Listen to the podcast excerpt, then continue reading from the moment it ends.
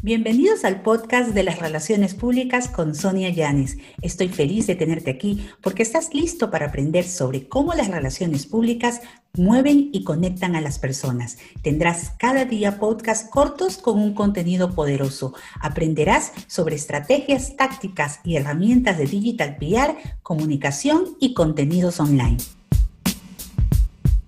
La industria 4.0 y las relaciones públicas. ¿Por qué? Porque tenemos un país hermano como Colombia, en donde se habla de la industria 4.0, que la gente pensaría es algo como que la tecnología y solamente enfocado en eso. No, es el tema de la creatividad, los negocios a través de lo que tiene que ver con producciones televisivas o, de cine, la industria de los medios de comunicación y los medios digitales. Y un poco eso, eh, de cierta manera, reúne eh, mucha o, gran parte de tu experiencia en la cual te has dedicado justamente a hacer estrategias de comunicación y relaciones públicas para medios de comunicación, ¿no?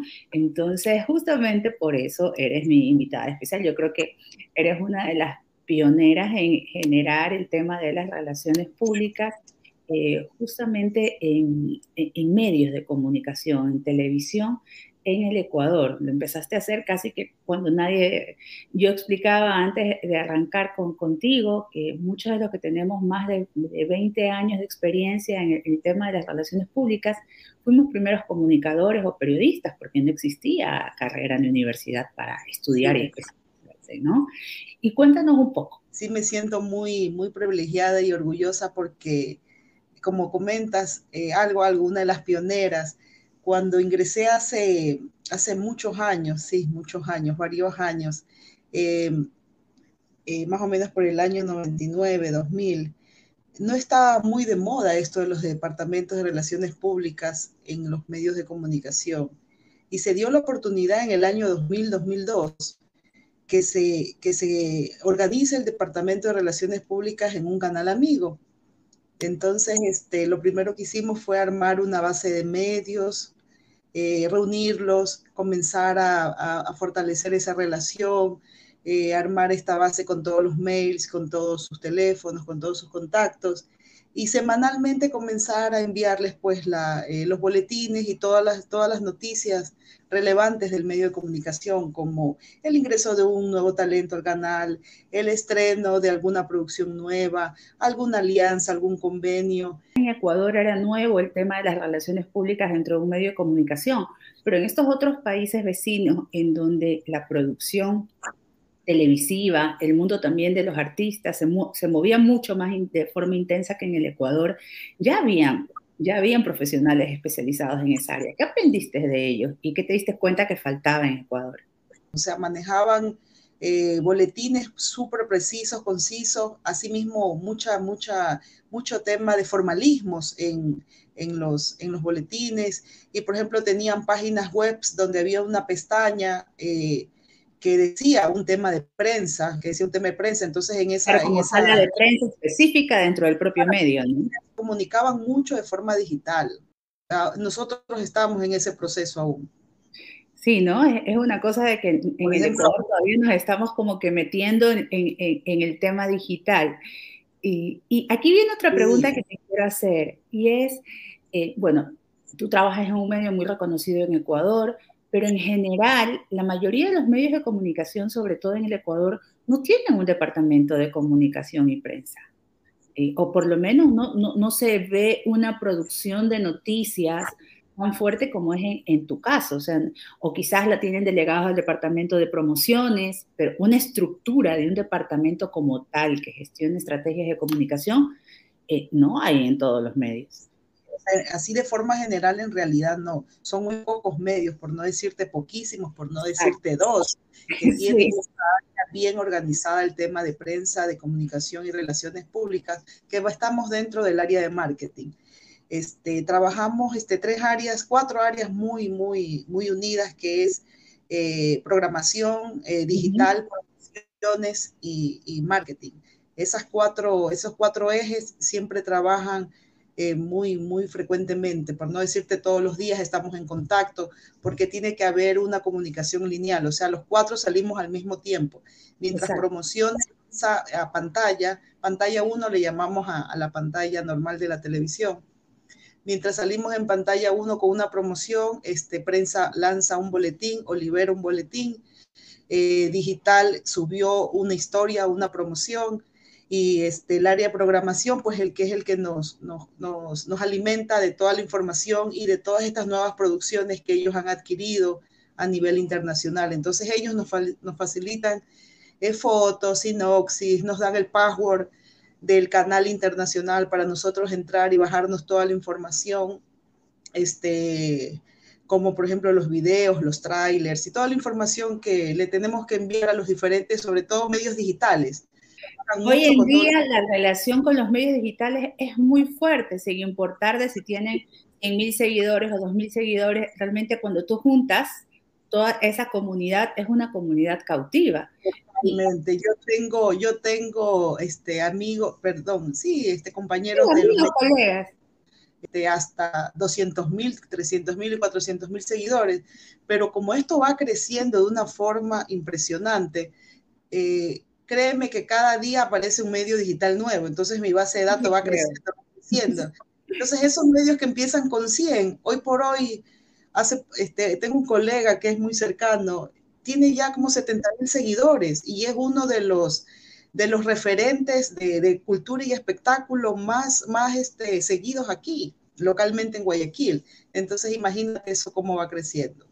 Y ahí venía mi siguiente pregunta, que va un poco de la mano con el hecho de que, eh, por lo menos cuando uno ve estos canales internacionales como eh, CNN, eh, televisión española, hay ciertas reglas en las cuales, por ejemplo, les, les piden que adopten cuentas oficiales en Twitter con los nombres de, de, los canales o del medio, por ejemplo, cuando el talento de pantalla es súper importante o cuando hay una nueva contratación. Eso también ahora ocurre con, los periodistas, que como tú dices, el, periodista eh, que se ha dedicado al segmento de espectáculo, la industria 4.0, es su propia marca y tiene sus propios espacios. Este también se convertiría en un, quizás en un nuevo cliente para el área de relaciones públicas, los periodistas que tienen su propia marca y generan sus propios medios a nivel de redes sociales o de página web. ¿Cómo tú lo ves? ¿Cómo está e, ese mercado emergiendo? Exacto, ese es un tema que más lo maneja el área de talento humano de cada cadena televisiva, pero sin embargo, eh, lo poco que sé es que eso lo maneja este, el tema administrativo y talento humano. Y el, y el, periodista cuando ingresa o es contratado en el medio de comunicación se respeta si tiene proyectos personales. Lógicamente se le dan pues sus reglamentos internos. Eh, sí, pero ellos son libres de tener sus propios proyectos eh, personales. Y eso sí, no, no, no es parte del canal, solamente la imagen del, del periodista en este caso. Ya esos proyectos personales los manejan ellos. Claro, no es que ahí el periodista o el talento pantalla dice, ah, este es mi proyecto, quiero que me hagan una campaña para eso. Ya es un proyecto independiente, ¿no? A no, ser que, a no ser que él tenga un convenio con la cadena televisiva y hacen como que una coproducción, entonces ahí sí me dan a mí, me dicen, me, me llaman a una reunión y me dicen, bueno, tenemos, como pasó con Jonathan Estrada tiene un programa que se llama Las Huecas. Él fue parte de Coavisa, después hizo una producción independiente, se reunió con, con este canal, hicieron una coproducción, un convenio. Entonces ahí sí me dicen, este, Gabriela, eh, por el lado de relaciones públicas, necesitamos que le des fuerza al programa de, porque lo vamos a estrenar todos los sábados a las 11 de la noche en por esta cadena televisiva. Producciones de teatro o artistas, cantantes. ¿En esa área has tenido también experiencia? Sí, por supuesto, independientemente. Eh, hace más de 10, casi 12 años tenemos una agencia de, de, relaciones públicas y de comunicación, que en realidad hacemos de todo un poco, audiovisual, fotografías, eh, pe pequeñas y medianas campañas, este, pero en realidad mi hermana Gina Reynoso es la que está más a cargo del tema pero sí hemos hecho este, campañas para cantantes, trabajamos casi como por medio de la agencia, trabajamos casi 10 años con la cantante Gilda Banchón, que hoy por hoy es una, una cantante muy reconocida en nuestro país. Hemos trabajado también en un momento con, trabajamos con este, Pamela Cortés, hemos trabajado con varias bandas este, pequeñas y medianas de Manaví, aquí de Guayaquil, eh, con Alfonso Baré, que también es un reconocido cantante, uh -huh. y, eh, con otros más. En cuanto a, también con obras de teatro, todo lo que es la industria eh, de televisión. ¿no? De televisión. Sí, todo lo que es obras de teatro, todo lo que es el tema de, de arte, sí lo hemos manejado. O sea, ese es más bien el fuerte de esta, de esta agencia. Exacto, ¿no? Y, y ahí viene una pregunta que tú la debes conocer pues, al dedillo. ¿Qué se necesita para hacer relaciones públicas, pero en este sector, en el sector del show business, del espectáculo, de, de, artistas o talentos de televisión. ¿Qué se necesita? ¿Qué necesita alguien que quiera hacer relaciones públicas para decir, ah, yo quiero dedicarme a eso? Claro, este, yo lo que el consejo que le daría es que trate de asistir a todos estos eventos, estos lanzamientos y estos estrenos y ruedas de prensa de, todo este sector artístico, porque eh, eh, eh, por semana se están realizando muchas ruedas de prensa, muchos lanzamientos. Entonces ahí uno va, o sea, reforzando sus relaciones, haciéndose conocido. Es importante también actualizarse un poco con los medios de comunicación, estar en contacto con ellos. Si en ese momento no tienes un producto que promocionar o difundir, pues les llamas y les dices que estás actualizando una base de datos. La cosa es que tu nombre ya vaya sonando en los medios como, como primer punto. Y segundo punto, pues poco a poco ir trabajando y construyendo tu credibilidad, eh, tu honestidad y sobre todo tu responsabilidad como profesional en esta área. Porque es un tema de confianza, ¿no? Claro, es un tema de confianza y de, y de credibilidad totalmente.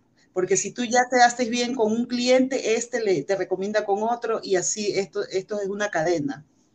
Y, aquí también eh, otra consulta que te quisiera hacer es, por ejemplo, eh, yo recuerdo, eh, a muy pocos artistas también le, he hecho relaciones públicas, a un ecuatoriano y le hice a Marcos Witt cuando fue a, cantar al Monumental.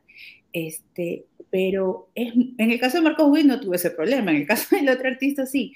¿Por qué? Porque cuando te dedicas al mundo del espectáculo o sobre todo de los cantantes, ellos tienen un horario que en muchas ocasiones tú como relacionista público tienes que acompañar pero resulta eh, que luego hay horario de oficina que tienes que cumplir, ¿no? Por el tema de los boletines o los medios, porque por lo menos en esa época los medios no abrían hasta las 12 de la noche, que era el show o, demás, ¿no? Tú les enviabas el material al siguiente día.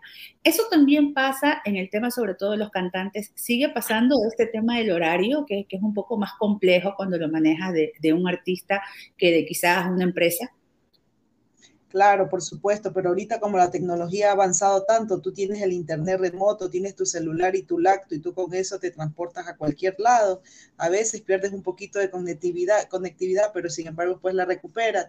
Entonces eso te ayuda mucho para que en el camino, mientras vas de un medio a otro medio, pues ya vas tú este, liberando todos los mails o contestando mails o enviando boletines. A veces te piden videos, te piden fotos, te piden... Hacer el carro a la oficina.